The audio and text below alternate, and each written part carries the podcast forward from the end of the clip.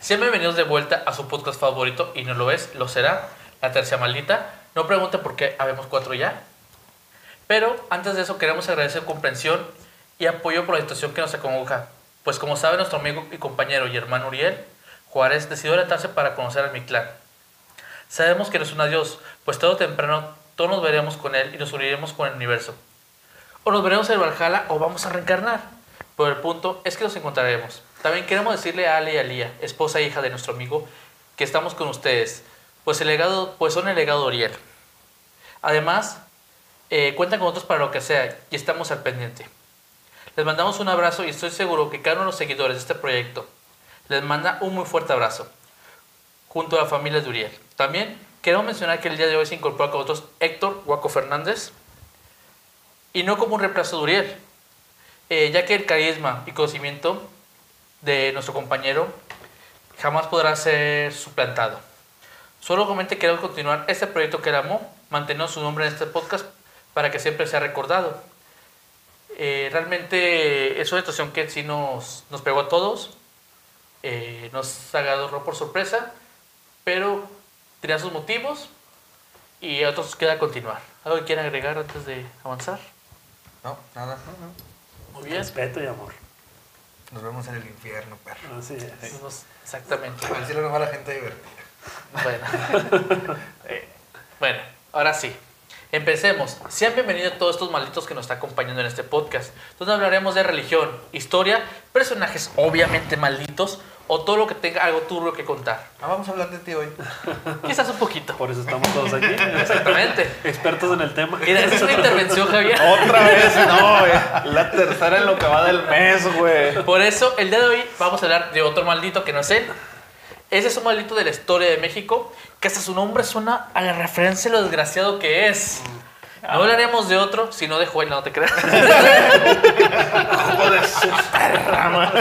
¿Qué tiene? ¿Qué tiene? Turbio. Del único e inigualable Arturo, Dilo, dilo. el negro durazo. A ver si no te la toman por eso eso. es a decir. güey. A ver si no nos toman por eso. van a decir Fíjate, eh, lo turbio que se escuchó el nombre en lo clasista, güey.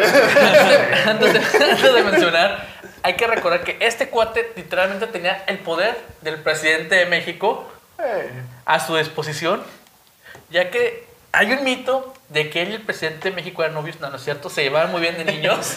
Tal vez. Sí, tal vez. Mucha gente lo, hoy en día lo defendía de los bravucones, ya que López Portillo, ¿sea López Portillo? Sí, era, era eh, López Portillo. Creo que también fue amigo de Echeverría en, Sí. en la De primaria. ¿no? Creo que era de Se lo- toparon en la primaria y él era el, el, el compa que les tiraba paro para todo. y- sí, los golpe que defendía y pues, tuvieron que darle Era la el chamba. músculo en la tercia. Exactamente. Es. Pero bueno, nacido en Cumpaz, Sonora, en 1924, de cuna humilde, emigró a la Ciudad de México donde conoció y se hizo amigo y compadre de José López Portillo, que una vez presidente de México y sin haber ido a la escuela militar, le otorgó el grado de general de división en el ejército, sin tener preparación militar. Hay gente que no tiene ni la cartilla, güey. Básicamente. Tengo como, la- Tengo como que no tienen la pinche acta de nacimiento, güey.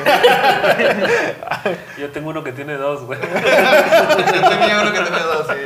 Se fue. Ay, caray. Ex- Extraña que me prestaras tu cuenta, güey. Te extraña. Eh, No pagaba impuestos ese perro, güey. Te extraño. Bueno, eh, su apodo por haber nacido en la en la ciudad era el Moro de Cumpas, igual que el corrido que le gustaba escuchar.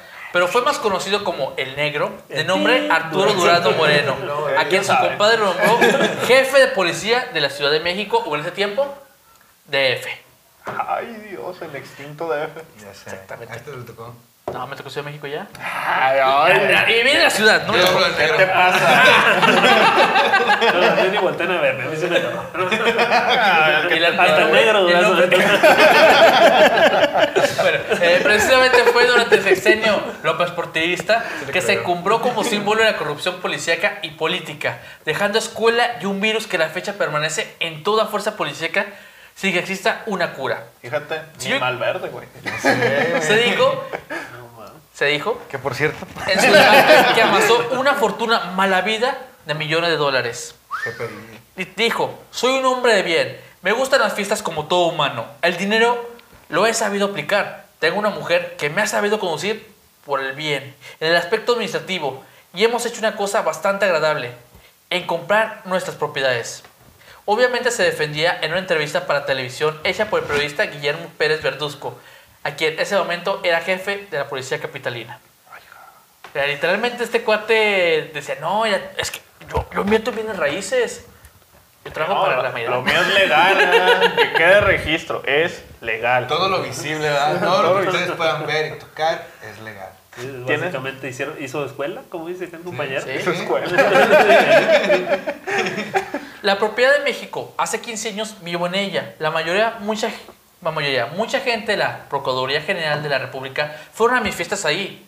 Yo creo que nadie se debe asustar, y mucho menos periodistas, son amigos míos. La casa de Ciguatanejo es una casa de que hace 6 años la estamos haciendo, desde que estaba en la Procuraduría. Ese terreno se lo compré yo a un amigo mío, que era su director de Teléfonos de México. No, no, no, no, está- no, los el señor Edip, todavía no. Que vive debajo de esa casa. Escucha esto, que vive debajo de esa casa. tampoco estaba que muy limpio. Ah. Entonces comenzamos a hacer la casa de Guatanejo. Pero a la gente le gusta que viva uno en una cueva.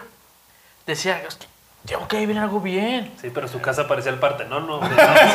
Sí, de hecho se le llama así. Sí, no, no, pedo, sí. Ay, qué bonita cueva, ¿verdad? ¿Qué era la de Sócrates? Sí, Yo también quiero vivir en esa cueva. El Palacio de Versalles, sí que es una cueva. A comparación Sí, que se no. queda baboso, güey. Como mando policiaco, No, no Durazo fue tratado mediáticamente como la estrella del momento por sus operativos exitosos que incluyeron frustrar el secuestro de la hermana del presidente perpetrado por integrantes de la Liga Comunista el 23 de septiembre, el 11 de agosto del 76. Que pensando mal, yo creo que hasta ellos mismos mandaron secuestrarla para. Sí, a lo mejor para decir-. Eh, Fue el 76, pero la Liga de Comunista 23 de septiembre, sí se llamaba. Estamos a- Aquí hay que aclarar. La Liga 50 Comunista años, se llamaba el 23 de septiembre. No, está mi ¿Sí? sí, sí podemos opinar de lo que sea. Ya se, No, cuate eh, ya se básicamente murió. está hablando de un personaje que hasta la fecha pues, existe, ¿no? Sí, no, Diferentes ex- nombres. existió, existió. No, no, no él en específico, sino sus fantasmas de. Ah, sí. Ah, No, o sea, es un político El más, legado. un policía más. Sí, sí, Sí, es el típico. Hombre, que por cierto, en una de las. No sé qué. Vamos a poner. Si, si- si- si esto fuera, si esto fuera Ciudad Gótica, este sería el policía más corrupto. Era otro anti-Harvey Dent y otras cosas. Exactamente. Bueno, lo cual generó que el gobierno. En, ¿Recuerdan? Bueno, No nos por las que. menciones. No. No, Ah, que el secuestro de la hermana del presidente. ¿Sí?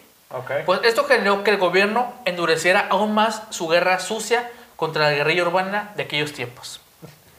Fue tal su popularidad que recibió el micrófono de oro otorgado por la Asociación Nacional de Locutores y fue nombrado miembro de la Legión de Honor y doctor honoris causa por el Tribunal Superior de Justicia del Instituto Federal sin ser abogado. Fíjate, güey, se aventaba unas charas tan buenas que hasta Sí, lo premiaba. Eso me recuerda a un cronista de aquí. Todas las opiniones que. Me deslindo de cualquier comentario. Era así.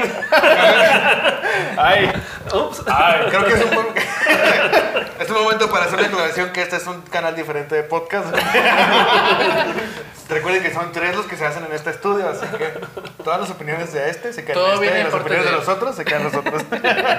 Todo lo que salga de mi boca. sus, Todo es ajeno a cualquier partido político, cualquier cosa que siga aquí nos puede. a sus fiestas en la que alguna de ellas se presentó el cantante Luis Miguel. Ay, Luis, a quien le gestionó abrir las puertas en cadena nacional de televisión. Asistía a la clase política y social de la Ciudad de México. ¿Quién más podría pagarle, güey? No mames. Ah, No, que eso explica por qué llegó a donde está. eh, también, te da cierto estatus de que "Ah, en mis fiestas, el Luis mi rey. Claro, papá". claro. ¿Qué te pasa? Una buena con la. Si nos El- comparamos y lo contratamos, ¿no? Eh, Bueno, ahorita si le pagamos, todo se va para el SAT. eh. Él todo lo que hay impuestos. Además, contratarlo y darle por debajo del agua, le ayudamos a él. Cállate. Que no Es cierto. pánico. Aquí no. Haciendo publicidad. ¿Cómo sería Ay, Luis Juan, mi, ni, ni al caso somos tres. Ni al caso. ¿Cómo te verías pánico Fit Luis Miguel? Ay, Es para que levante su carrera ahorita que está. Ahorita que andamos medio bajo, estamos volando bajo. ¿Cómo se la canción? Ahora me. ¿Cómo es? Ahora te puedes marchar. Ahora te puedes morir. De hecho, si hay un video que trae esa rola No con música así. Me lo topado en el Facebook. Hay que sacar una norteña, pero con saxo que se va corriendo. ¿no? Bueno, el negro, llamado así por las características de su rostro. Nah. Ah, yo pensé que por. También. En el 48 Rubio. dejó de ser empleado del Banco de México para iniciar su carrera policíaca. Primero se convirtió en inspector de tránsito, hasta que dos años después entró a la Dirección Federal de Seguridad, donde incluso se dice, entre las leyendas urbanas, que antes de que triunfara la Revolución Cubana, llegó a darle unas calentadas al Che Guevara y a Fidel Castro. Ay, hijo de su... Pero Bueno, que pero es lo que pasa cuando eres un personaje de, ese- de ese. De, de- Es que, de bueno, esos- sí saben que Sí. el Che y Fidel vino yendo de Cuba, vino yendo aquí a, a Sí, México. no, sí, sí.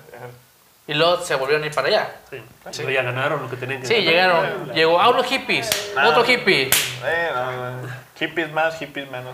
Como que Y curiosamente. luego ya, ya después se puso el cuello. Yo no le a ese cuate, yo, le- yo le reventé las, las nalgas a talazos. ¿Ves por qué lo decía también Castro? O sea, ¿Sabes por qué se llama Castro? Yo lo Ay, Seguro que ya todos están viejitos y no les murieron. Sí, no, eh, qué malo que tienen poder todavía. Espero que nos vean hasta que no van a seguro menos de 100 personas. ¿no? Bueno, cuando fueron detenidos en uno de los primeros intentos de la revolución cubana por organizar en México la invasión a la isla de Cuba. Es parte de lo que estaba diciendo. Ok. En el 76, con su compadre José, Lu- José López Portillo, nuestro presidente, que ni siquiera conocí, fue nombrado titular de la ¿Cómo no ¿Ah, sí? Sí, como yo ya estoy viejo, Juan. No, te creas, Qué bueno que no te tocó carreroría. Pero, Bueno. pero sabía que era una actriz que estaba ah, chida de aquellos años. Y bueno, bueno. Fíjate, hasta eh, le tocó a este güey. ya sé, no, yo, na- yo nací con Ya. Yo nací. Bueno, eh, ya. Eh, bueno, recapitulo. señor. En el 76, con su compadre José López Portillo, llegó a la presidencia, fue nombrado titular de la desaparecida Dirección General de Policía y Tránsito del Distrito Federal, hoy Secretaría de Seguridad Pública. El nombramiento como general de división le generó rechazo en el ejército mexicano e incluso el secretario de Defensa Nacional, Félix Galván, amenazó al presidente con renunciar si Durazo continuaba ostentando ese grado militar. Obviamente. ¿Cómo vas a decir, oye, pongo al barrendero de... Oye, Pues sí, güey, no tienen, Pues sí, ni sea, suena feo, pero... O sea, le vas a pagar al berrendero y no a mí. ¿Sí? A lo mejor las tranzas las hacemos nosotros. Sí, es, Todo contacto clasista que salga de la boca de ellos, es que... todo de él. mira, es que no, mira, si tú estás trabajando, si tú ves, oye, llega la, la Secretaría de Economía. ¿a quién vas a meter? Ah, pues a mi primo. Bueno, siendo lógicos, Sí. a un economista. Exactamente. Pero como estamos en México, pueden meter al doctor, al profesor. Es lo que pasó a ti. No, el ¿Qué, el que qué decía Félix. Galván? Félix Galván decía, eh, oye, mete a alguien que, que tenga un grado militar, que sepa Que le algo. sepa. Que, sepa, que Es sea lo mismo, militar. es lo que dijo. O sea, mete, mete un economista. No, está metiendo su compadre. Yo lo metería O su novio. Eh, ¿A dónde? No, ¿qué? Espérate. Si quieren, podemos hacer el podcast nosotros. A ver, de nuevo, por partes. ¿Al de la economía voy yo? Sí. Ah, que sí. Pero también me quedé medio pensando con el tu novio. No, Sí. Es que hablas muy rápido, Abraham. Espérate. Se estaba en guiño, guiño. Por debajo de la mesa. Sin embargo, Durazo continuó con el grado apócrifo y desde la policía armó un entramado, eh, armó un entramado para enriquecerse y instituyó las cuotas quincenales de mordidas, conocidas como el argot policiaco, de entonces como entre. Como obligatorias y los excesos comenzaron a marcar no solo su gestión, sino el gobierno de la República. Que ya no sé si saben que se sabe que los policías, o se dice, se dice, leyenda urbana ahí por debajo del agua, que tienen sus cuotas, que tienen que cumplir con ellas. Se dice. Y desde ahí viene marcado.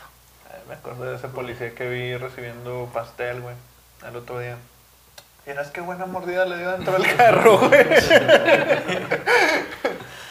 Bueno, eh, No del- sé. No estaba. No, créanme, créanme. o ellos güeyes se murieron. Yo no sé Bueno, del presupuesto de la policía No vengas, que no, sustrajo que sustrajo se hizo construir dos fantuosas mansiones en las afueras de la Ciudad de México y en el estado de Guerrero. Una de ellas con sus caballerizas hizo hipódromo privado. Yo quisiera, quisiera tener un cuarto mínimo. No, hoy en día una casita, no sé, 6 por 8 Ya no me irán, güey. Ah, también le agregó. su- sí, mínimo. Eh, están chidos, hoy fui. Ah, Está, está decente el lugar, está muy padre. Creo que ir allá a Estados Unidos te bajó tu, tus expectativas. No, estoy siendo este, romántico y empático con la gente. Creamos eso. Vamos a creer Eso es eso. lo contrario a lo que tú haces. Sí, Creo que ese viaje a Estados Unidos nos lo cambió. ¿Quieren que me ponga hostil y realista? Bueno, Quiere que sea honesto. También, también agregó un polígono de tiro, su discoteca calcada punto por punto del estudio 54 en Nueva York. Pero el de tiro, aquí un paréntesis, el de tiro no era para él. Era para... Lo mandaron para la, la policía. Ah, qué padre. Lo tengo en mi casa. Bueno, es que ya no cabía ya en la ciudad. ¿sabes? Tenía Ah, la que- es que policía. era el presupuesto, dijo, mira, aquí está el, el de tiro, un cuarto de 3x3. Y pues que me sobró material y me hice una mansión. El sobró fue el que no dio, desgraciado. Esas cosas no bueno, pasan, ¿no? Que no le eh, sí un sabe del estudio eso, ¿no? 54. Ahora que repartieron cemento en ese Sí, un estudio muy famoso. eh, en el 254, una, es- eh, una discoteca muy famosa, famosa en Nueva York, Sí. que esperamos hablar próximamente de ella, que costó un cuarto de millón de dólares. Y le hicieron policías como albañiles. Lo hizo con recursos del gobierno. O sea, Porque esas cosas no me básicamente. indignan. Porque tal no nacías. Porque yo no conozco esa clase de gente en las primarias. Sí, en Porque no escuela pública, puta madre. Porque pusieron a otro. Eso pasa por ser sociales. Eso pasa por ser sociales. Che, madre. Sí. Bueno, la otra propiedad llamada el Partenón de Cihuatanejo y después el Partenón del Negro. Llamado así porque fue edificada en un estilo inspirado en la Grecia clásica. En su rostro. El negro no pagó literalmente ni un solo centavo. Los albañiles de la obra fueron los propios agentes de la policía, como lo dijo Guaco. Los griegos hubieran estado indignados, así como Hitler de la boda. Así no, no me refería a eso cuando decía a labrar la piedra bruta, güey. Ya se le dispararon la piedra para cortarla. Qué buenos tiros tenían. Liso, liso. Los periódicos de la época consignan que en el 76 creó la División de Investigación para Prevención de la Delincuencia. ¿Por qué ponen nombres tan largos? Pues, es para pantallar. ¿Es para mandar a hacer un logo nuevo? Entre más largo, más dinero. Entre más dinero, más robamos. Sí. Bueno, que permaneció vigente Yo hasta el como- 82. No me acuerdo dónde hubo una. Acaban de hacer una nueva institución de. ¿Coahuila? no Siempre es en Coahuila. No, no creo que fue Nuevo León. No me acuerdo dónde que. Tipo así de que. La institución para crisis de ansiedad. O sea, la institución para situaciones de estrés. Ahí va mi idea. Sí, en México es muy de que vamos a crear la institución de las galletas y luego que alguien haga la institución de los, del café. Y ahí jugamos con los recursos. Sí, no, sí. Bueno, la leche. Eh, Sí. Tenemos una ¿Cómo podemos abreviar esta eh, división? La PDRB, la. El rebelde, la cosa de rebelde. Es que, es que, es que, a ver, ¿tú pronuncias esto? Prr, del- La La, la prr- la verga. Bueno, en esta fue creada, tú pensarías que es de la policía y fue creada para ayudar a la gente. Se Eh, supone, se supone. Bueno, ¿Sí? En Bueno, el nombre Sí, se supone, o sea, no. ¿sí? Bueno, en este lugar se planearon secuestros, robos a comercios, detenciones ilegales y hasta robos de banco. ¿Me recuerda? No, no quiero decir nombre. Me, sería como algo de de... 40 años, guarda. Arriba las manos. Ya, roban al banco y lo, policía. Sacaste. Bueno, aquí estoy. Un asalto. Ah, sí, ya lo estoy cubriendo. Como el de- en la canción que es- está en el Mío. metrobús de... y está tocando que ¿quién es? Soy yo. Sí. A ti. Ah, es lo mismo, exactamente lo mismo. Desde ahí, también desde ahí, el ejército, el llamado Entre, que cobró fama entre las tropas que era extorsionada por todo y por nada. Ese no era nuestro podcast. No. ¿En cuál abandonamos? Todo tenía precio, desde la entrega de uniformes, armas, mantenimiento de vehículos. ¿Esto no es una máquina? No, no, no. Arrestos. No, ya no. No hacen- aquí no hacen mochilas. ¿no? Bueno, hacían casas. arrestos, Con lo que sobraba. Cambios de chido. inscripción, Y esa mochila factura, la hice con el, con el material sobrante. De veras, ¿y cuántos has hecho? ¿Mil? Ya sobraba mucho, no, hombre. Ya, compré- ya compré- ya compré la parte de las acciones. Fueron 500 nada más, estuvo calmado el día. Bueno, eh, bueno, todo esto lo hacían para cumplir. Los policías cometían toda esta clase de abusos, atropellos y fechorías en contra de la población para cumplir su cuota. Fechorías. La palabra Sus fechorías. Uh. Mucha gente de 40. Sí, yo, sí, yo sí le digo a mis hijos, no voy a hacer fechorías, por favor, en la escuela. Ay, esas fechorías, hijo. No digas mamás, güey. Tu vocabulario.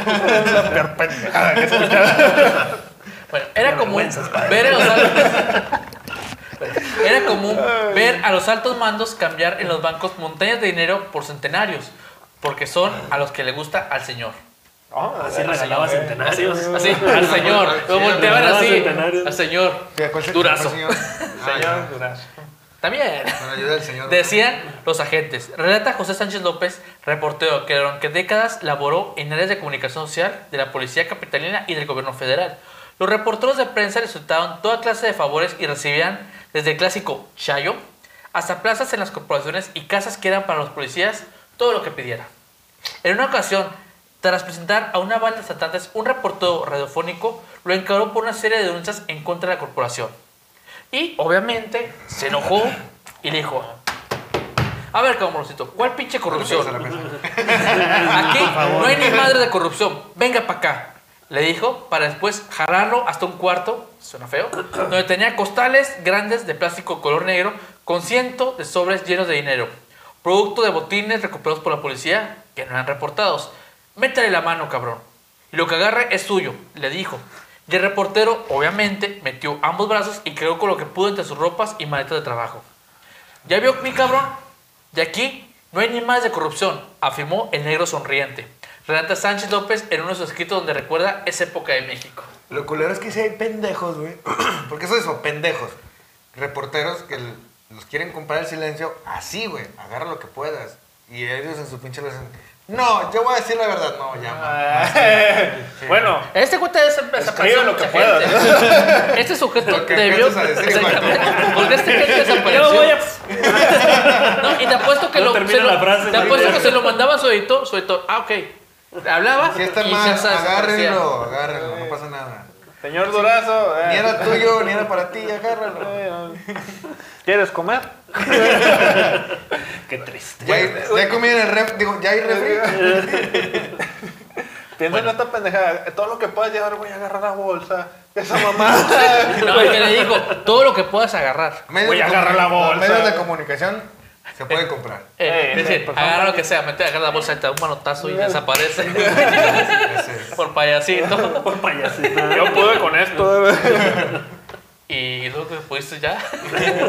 bueno, Eh, bueno. Durazo investigó el homicidio tanto del periodista Gilberto Flores Muñoz como de su esposa, Asunción Izquierdo, quien supuestamente fueron asesinados a machetazos por su nieto Gilberto Flores. Un caso ampliamente mediático cuyo resultado careció de credibilidad pública por el evidente uso de la tortura.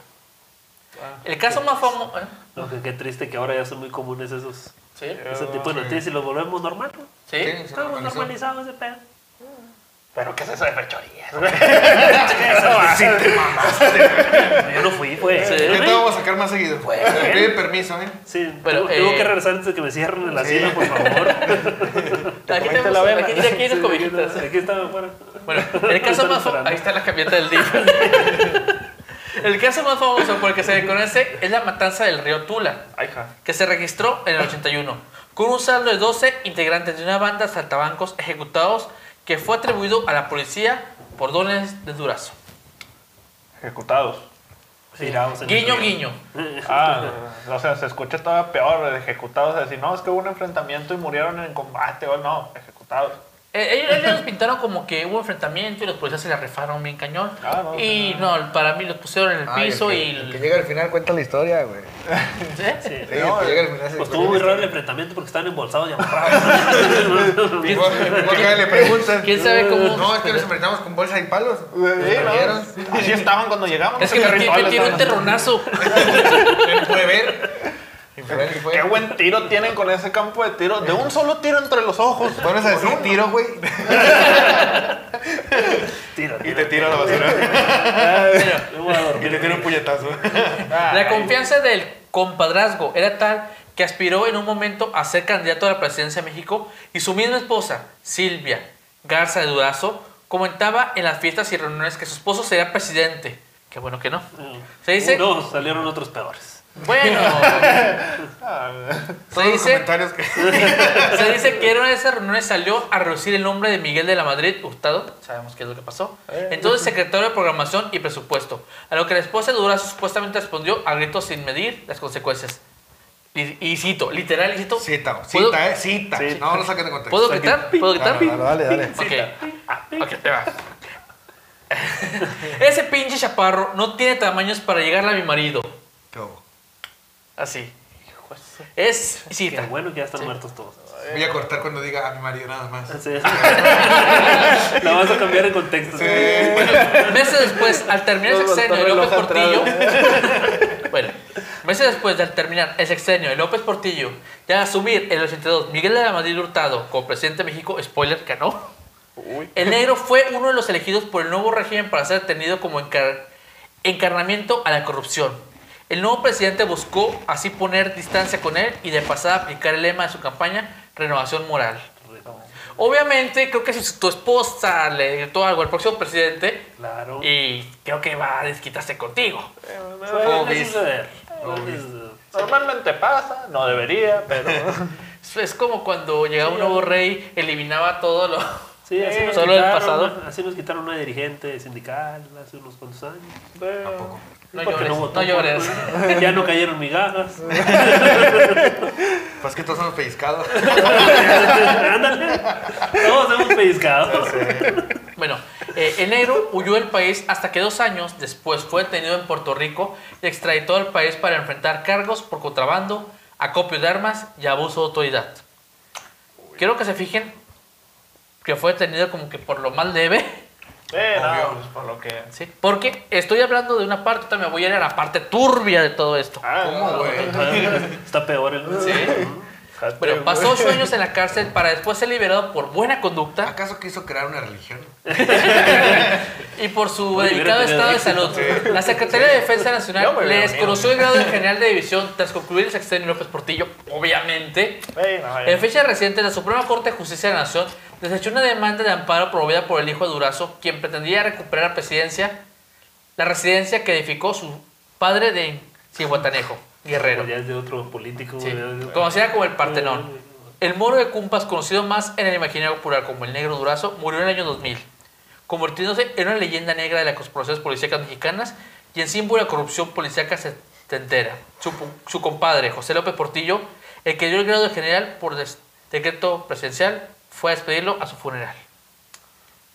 Es Pero Ahora, ahí, ah, eso- sí es. Bueno, esta es la historia de este cuate, pero es así como que tal ahí. Eh, no, lo, popular. Ahora sí vamos al lado. Bueno, ya fue maldito, o sea, todo eso sabía que era bien maldito, pero Vamos ahora al va- lado negro del negro. Exactamente.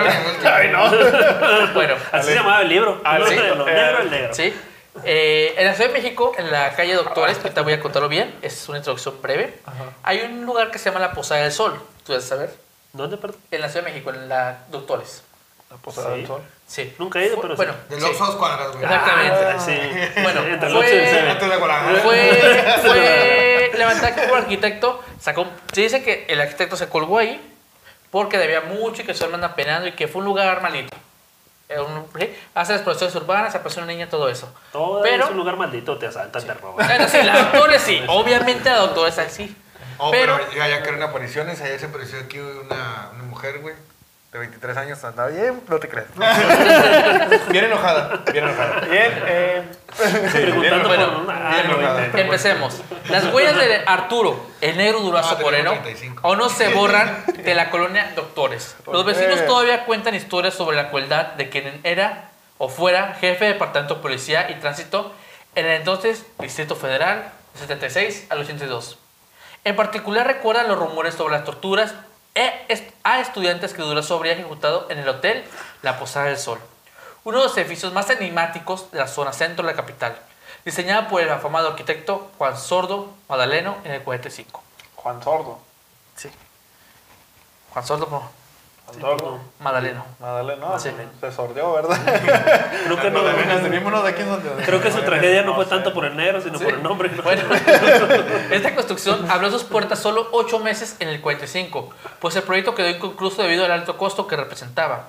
Luego fue parte de las autoridades del gobierno capitalino sin que exista registros claros de cómo pasó a ser propiedad pública. Qué raro, ¿quién sabe ver esas No, es por el año, güey. En ese momento era todo así en papel y pues se mojó y lo Sí, esas cosas. No, todavía, no sé. Todavía. Sí, A veces las plumas ahorita ya casi no jalan. Ah, es por eso. Y las compus se queman los discos duros, ¿verdad? Sí, bien curioso, hay virus así de repente. Simón. Hábleme. Durante la administración. Sí puedo. bueno, durante la administración de Miguel Ángel Mancera, el George Clooney mexicano, el edificio se utilizó para grabar historias como Kilómetro 31 y la serie El Pantera, donde Joel era gran fan. Estaba bueno, guapo. No sé, nunca la vi. Ah, Ya estaba muy grande para esas cosas. Obviamente con el permiso del gobierno capitalino. Yo todavía no tenía acceso a internet, ¿no? El último proyecto, nadie tenía. El último proyecto de rescate se puso en marcha. No, no nos tocó, güey. Ah, ¿usted no? No, sí, más rápido. El, descontar. el último proyecto. bueno, el último Bye, bye, proyecto. Ándale, ándale. No, no, era vato. ¡Mamá! Era ¡Juega el teléfono! Sí, Así de que, ay, ay, era vato. Ay, a ver si para la próxima. No, era de mamá, juega el teléfono. Cuélgale, Se le chamorro. Jala. Funciona. Bueno, eh, el, último, sí. el último proyecto de rescate se puso en marcha en el 2013 con la entonces Secretaría de Cultura de la capital, Lucia García Noriega, que pretendía volverlo un faro como el de Indios Verdes o Milpa Alta, pero Miguel Ángel Mancera no lo apoyó. El edificio ubicado en Niños Héroes 139 y a merced del deterioro, y a merced del abandono, está rodeado de vecindades de cuartos pequeños donde viven familias enteras. Los vecinos han denunciado que el inmueble ha provocado daños estructurales en sus hogares, que van desde hoyos hasta gritas. Ok. El negro Durazo había ejecutado estudiantes dentro de la Posada del Sol después de haberlos violado y torturado. ¿Cómo les gustaba hacer ese desmadre, no? Sí. Finales de los 60, principios de los 70. ¿sí? Todavía. Hoy en día, la Posada del Sol es sí, no hace mucho. custodiada Sí, por sí. algunos policías quienes ya no permiten el paso, a los que son muchas explosión urbana. Oye, sí, eso es bien extraño. ¿Por qué el patrón siempre se repite, güey? Es por, es por el hecho de... A ver, psicólogo. Sí, no, Ya sé no. que te caga, güey. Por eso lo hago. Es intencional, güey. Ah, Vas a conseguir clientes. haz lo tuyo, haz lo tuyo, haz lo tuyo. Pues mira, ¿Es por el eh, hecho de, con- de controlar al otro y someter o qué? pues sí, el hecho de te voy a ensartar la verga. Ok. Así es toda la frase, güey. Es todo lo que necesitas para poder saber el de te voy a ensartar la verga bien ensartada de todos lados. Ese es el deseo. ¿verdad? Sí, nomás para demostrar quién tiene el falo más brillante. No Ya. tanto el más grande, sino el más Sí, brillante. ¿quién puede? Como el negro durado. Pinche necesidad. Van a terapia, amigos. Por favor. Sí, no, de rato les hablo. Sí. Sí, cuando él vaya a terapia no lleva nada. Bueno, eh, continúa, ¿verdad? Eh, por favor. Hoy en día, la Posada del Sol es custodiada por algunos policías que no permiten el paso, como ya dije, desde hace un billetillo es exploración urbana. Desde las barras agrietadas se ven las paredes altas de la compleja estructura de más de 500 habitaciones.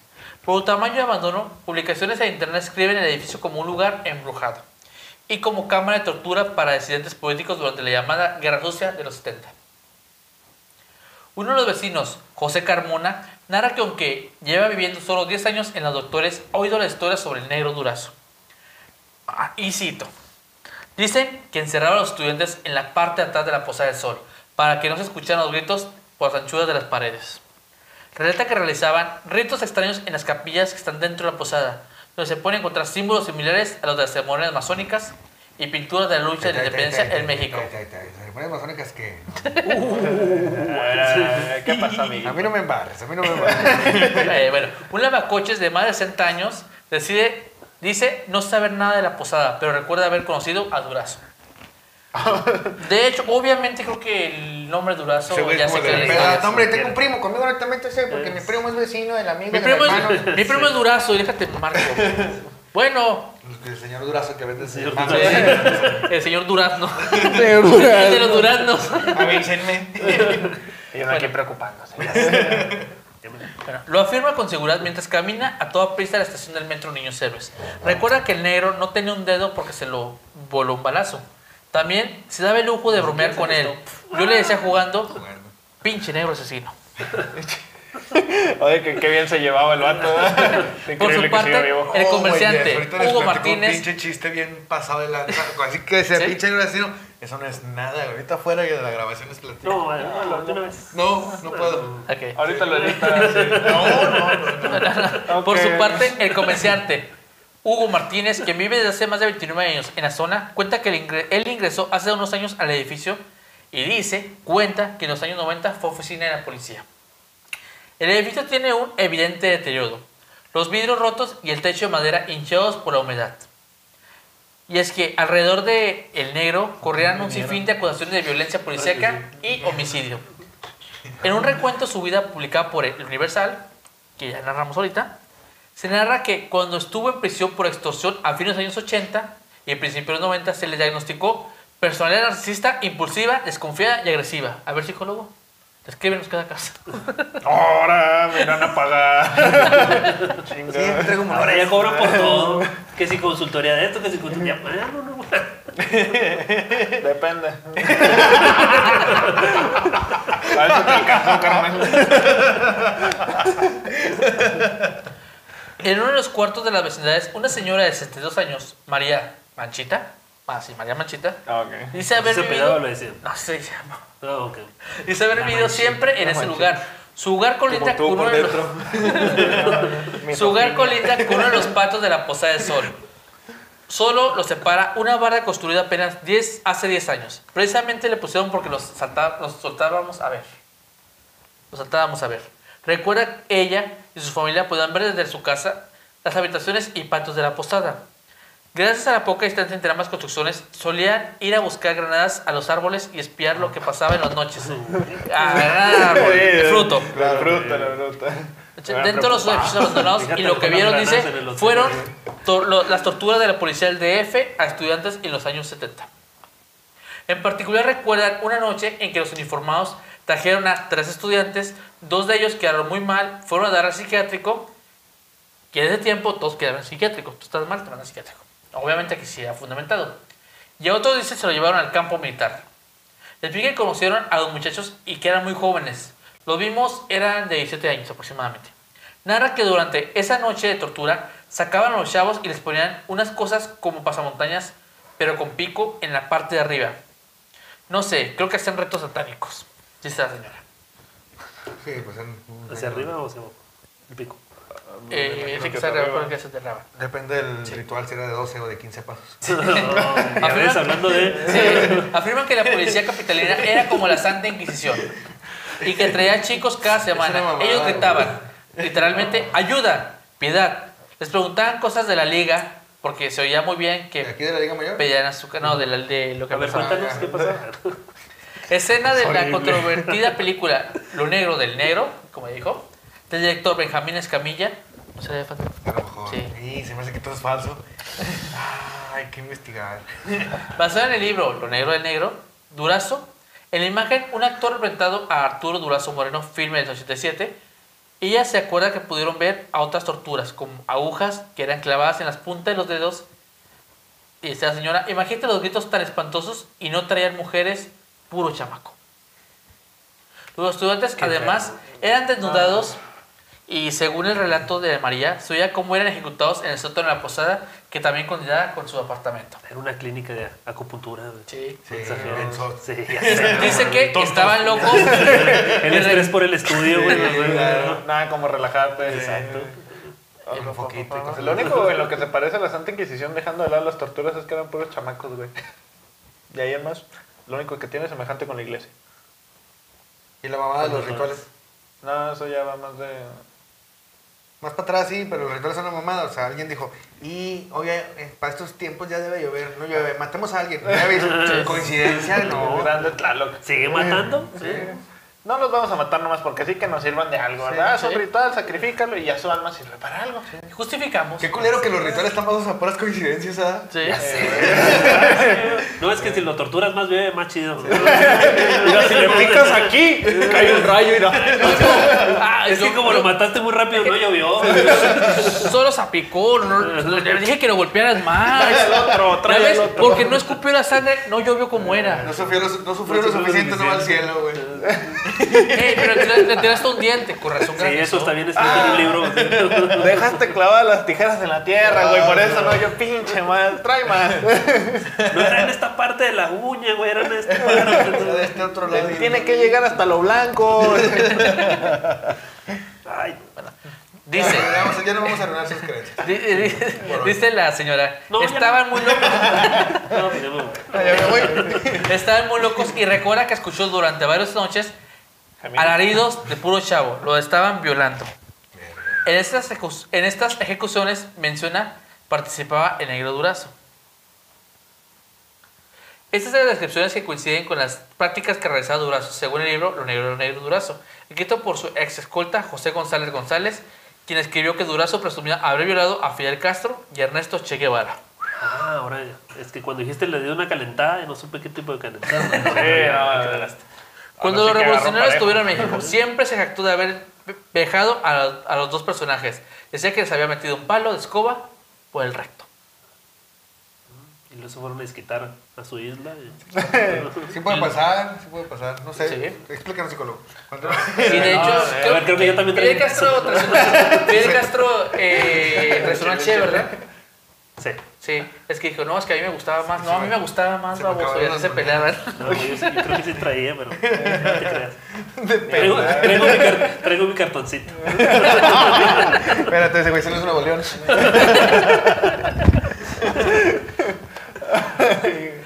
Me hace falta uno. Bueno, eh, ¿Un cartón? Una boleón. Los dos. Un. María asegura que desde el tejado de la vecindad se puede ver la posada del sol en su plenitud. Es verdad, al subir tres pisos, al pararse al lado de los tinacos, puedes verse los pasillos envueltos en oscuridad y el patio amplio del hotel, abandonado, que colinda con el patio donde vive ese testigo. ¿Sí? Vamos a echarle. Eh, sábado 30 de julio nos ocurra 84. No vamos a interrumpir cuando termine un punto, güey. Vamos a interrumpir cuando nos nazca. Gracias por invitarnos. Bueno, el sábado 30 de junio del 84, eh, el Universal publicó la nota de la captura de Durazo en Puerto Rico.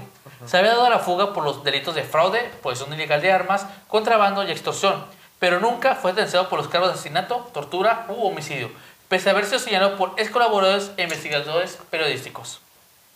Aún tenía algún padrinito por ahí, ¿no? Sí. Varios. Un par. Un par. Continúa. El edificio fue administrado por la Procuraduría General de Justicia de Ciudad de México y el, y el Sistema Nacional para el Desarrollo de la Familia, DIF. La Directora General del Patrimonio Histórico Artístico, no sé cómo va a relacionar. Ok. Y Cultura, Secretaría de Cultura de la Ciudad de México, Guadalupe Osada, expresó en entrevistas que el edificio pertenece al gobierno capitalino, pero al cierre de este reportaje no responde si tiene contemplada una renovación de hotel o un proyecto similar. O sea que sí lo van a rehusar. Dicen, Pues bueno, digo, pues, como se están poniendo las cosas, se me hace que sí le van a reabrir ahí. Para lo mismo.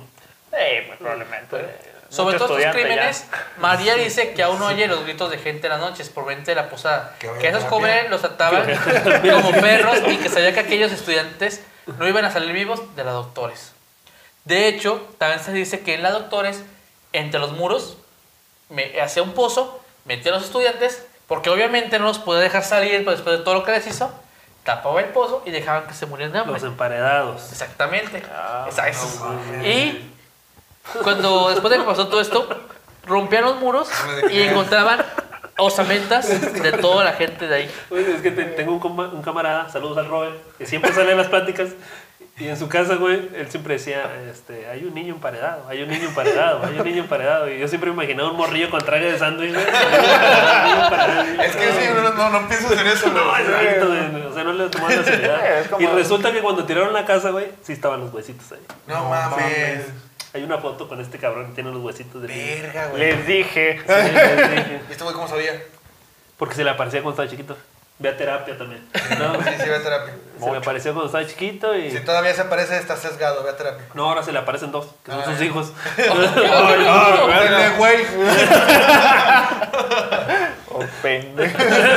Por andar creyendo mamadas de su morrillo. Oye, no, pero. Te nos hizo cura. ¿Pero por qué estaba ese morrillo ahí? O sea, ¿por qué lo.? No sé realmente cuál es la historia, güey, pero sí... ¿Por qué lo, por qué lo pusieron? No sé. ¿no? Sí, pero, sí. ¿Por qué no salió? no sé, Él decía que desde morrillo veía, veía a, un, a un niño, güey. Y, y le- las leyendas decían que en su casa había un niño paredado. Un niño entre las paredes, ¿no? Como eso, ¿no? no sé, creo que en la mayoría de las casas de San Pedro, las casas más viejas, dicen Hay que, niños, eh. creo que hay muelas de marrano enterradas. ¿Muelas de marrano? Sí, ¿Para qué? no sé, en la casa de mi tía abuela había muelas de marrano enterradas. No, pues, Y ¿no? hacía su pozo y sacarse la muela. No sé. ritual antiguo, Y que, se, y que se aparecían los marranos. No sé por qué se aparecían los marranos. Porque se aparecían los marranos. Dicen. Pues todavía, ¿no? Hay un gobierno ya. Ups. Específicamente. No voy a especificarlo. mira. Sí, pero está raro eso, me, me, me intriga la historia del. Le voy a preguntar. Sí, pregúntale. Ah, creí Bien, que bien, la de bien, los marranos. güey. No, no, No, no. la del niño. La del La niño. del niño entre paredes. Sí, no, yo no soy antiespecista, güey. Yo sí, el marrano me vale. El humano sí me importa. Bueno, entonces como les digo, enterramientan a los chavos ahí, eh, tableados, sin- desnudos, sin poderse mover, porque obviamente eran espacios muy pequeños y metía varios ahí. Cerraban las paredes y esperaba que se murieran. Tiempo después rompieron las paredes y encontraron todas las osamentas. Sí, estaba muy enfermo el Sí, vato. Sí, demasiado. Es increíble que incluso quedaran vivos, ¿sabes? Creí que los mataría a todos. No, no Sí. pensé. ¿sabes?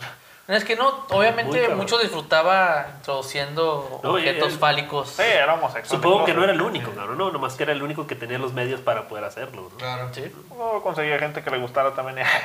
Ahora. Porque ahora es, ahora es normal y se juntan en grupos y andan en. Ahora, aquí el asunto entonces, es no, a llegaron tres a que era- y lo hacía con puros hombres. No se van los cabrones. Lo hacía con puros hombres. ¿Quién ¿Qué, ¿Los que sabe? llegaron al estudio? No, también. No, no, no, no, no. Sí, no, Decía, imagínate. decía Uriel, está lleno del, el estudio está lleno, lleno de pendejos. Es la felicidad, güey. La pendejez es la felicidad. Eh, y que me gustaría ser todavía más Yo pendejo. quisiese güey. ser pendejo, ya de veras. Si alguien alguna vez me dijo que entre más ignorante, más feliz eres. Sí, güey. Con su sí. puta madre. Por Por eso la iglesia todos tiene tanta estamos de gente. nabo todos. Por eso la iglesia tiene tantos seguidores. Son tan felices. Vas a llegar a la verdad que estás dispuesto a, soportar nada más. Mientras menos sepas, más pendejo y más ignorante y menos... Más feliz. Y más feliz. Sí, más- sí, El paraíso está lleno de pendejos. bien, bien lindo. De lo lindo, dijo un amigo. Lo lindo. De lo lindo. La diversión, sí, la diversión, la diversión está en otro lado. Sí, al ser una mano de los divertidos está aburrido ya. Bueno, eh, Con ¿qué iba a decir? con ética y moral. Aquí también algo que me, que me suena mucho es que este cuate solamente llevaba ahí a los hombres. ¿Era gay? Lo de decir el No, psicólogo. quién sabe qué le habrá hecho, porque eran manifestaciones. Lo cual no tiene nada de malo. El malo malo es que era de closet, no se aceptaba él, y lo malo es que cometía actos muy cabrones contra hombres. Sí. Eso, papá lo golpeaba mucho. Lo o- O lo, el también lo tío, violentaron, güey, sí, puede ser. ¿Quién Seguiré siendo constante, Pero- vayan a terapia. Sí, así es. Sí, Ponlo aquí hacia abajito. ya sé. Continúa. Pero bueno. ¿Algo que quieran agregar antes de terminar? No, no, todo está... Este, sí, se mencionó un chingo esa parte de que les metí el palo, güey, por el culo demasiado. Oye. ¿crees andar presumiendo que se lo hiciste al Che Guevara y a Fidel Castro? No, lo, lo que le ¿Te veía que cuando, cuando estaba en prisión? Oh, Sí, pero nadie lo vio. ¿No? Pero... supongo que no. dudes que lo haya hecho.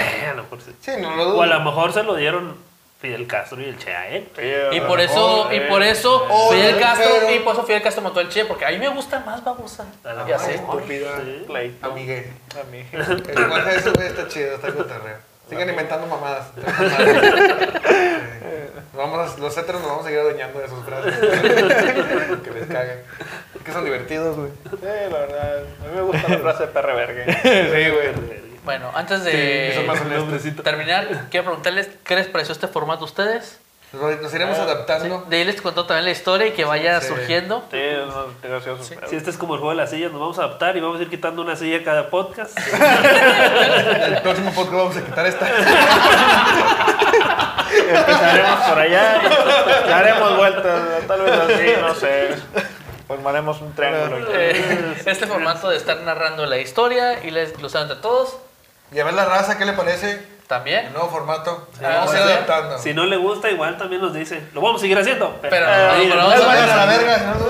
Digo, si, lo el negro, si el negro Durazo lo hacía, ¿por qué no lo vamos a hacer nosotros? Todos los días aprendemos algo nuevo. Exactamente. Ya le estaremos diciendo quién es el próximo personaje o la próxima historia. La siguiente semana. Eh, queremos, mucha gente sí preguntó por qué no íbamos a hacer el en vivo. Eh, no estamos en condiciones o no queremos hacerlo. Simplemente. Porque no quiero. Sí. Exactamente. Ya más adelante veremos si lo continuamos Si en, vivo, en vivo. Pero mientras tanto, síganos en Facebook, en Instagram, Spotify y YouTube. Recuerden compartirlo, darle me gusta. Y nuevamente queremos mandar un abrazo a toda la familia de Uriel. Sepan que estamos con ustedes. Quisimos continuar este proyecto porque sabemos que Uriel amaba ese proyecto. Le gustaba mucho. Y muchos van a empezar y se que van a empezar de mamadores de que es que ¿por qué están hablando así después de dar las palabras? Porque yo sé que él quería eso. Porque quiero, punto. Exactamente. Así que dejen de estar pensando cosas que no. Por favor. Si no piensen, si nosotros ya hablábamos de eso, ustedes no, ustedes guárdense en eso, o sea, no calienten su cabeza. Nosotros ya lo hicimos. ¿Sí? Por favor, dejen hablar del tema. Así es. Por favor. Amor, salió en un podcast, amor. Ah, Soy de la grabadora. Qué bonito. Ah. Sí, pues es vieja guardia, güey. Todavía creo en esas Sí, cosas. todavía. Yo sí creo en eso. Hay, Bueno, hay otros que se van a quedar solos. bueno. Ah, sí. Ponerse No, no, luego. si no ustedes no. no. ah, yo sé, güey. ay. Yo sí quiero. Sí, no, felicidades. Ah, yo creo Dile, dile, porque no, no escuchó. Dile, dile. Les No. digo que se van a quedar solos. Pero tú, en realidad, no. ¿Por qué? Yo- Porque te las van a espantar a ti. Sabemos específicamente por qué. Un saludo a Has y ella entiende.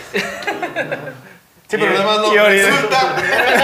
Pero resulta que iban a hacer. Y en los 10 minutos, ¿quién es Hal? En los comentarios de, hijo ¿Por qué mencionaste? Todavía no se sube, güey. ¿Por qué mencionaste a Hasan? ¿Cómo te caerá, eh? Ya, resígnate. El día que salga el podcast va a Es tuyo. Abraham, pero eso no fue lo que grabamos. ¿Por qué solo están 10 minutos? pues bueno, ahora sí, nos vemos. Les vemos. Adiós. Nos vemos. Bye.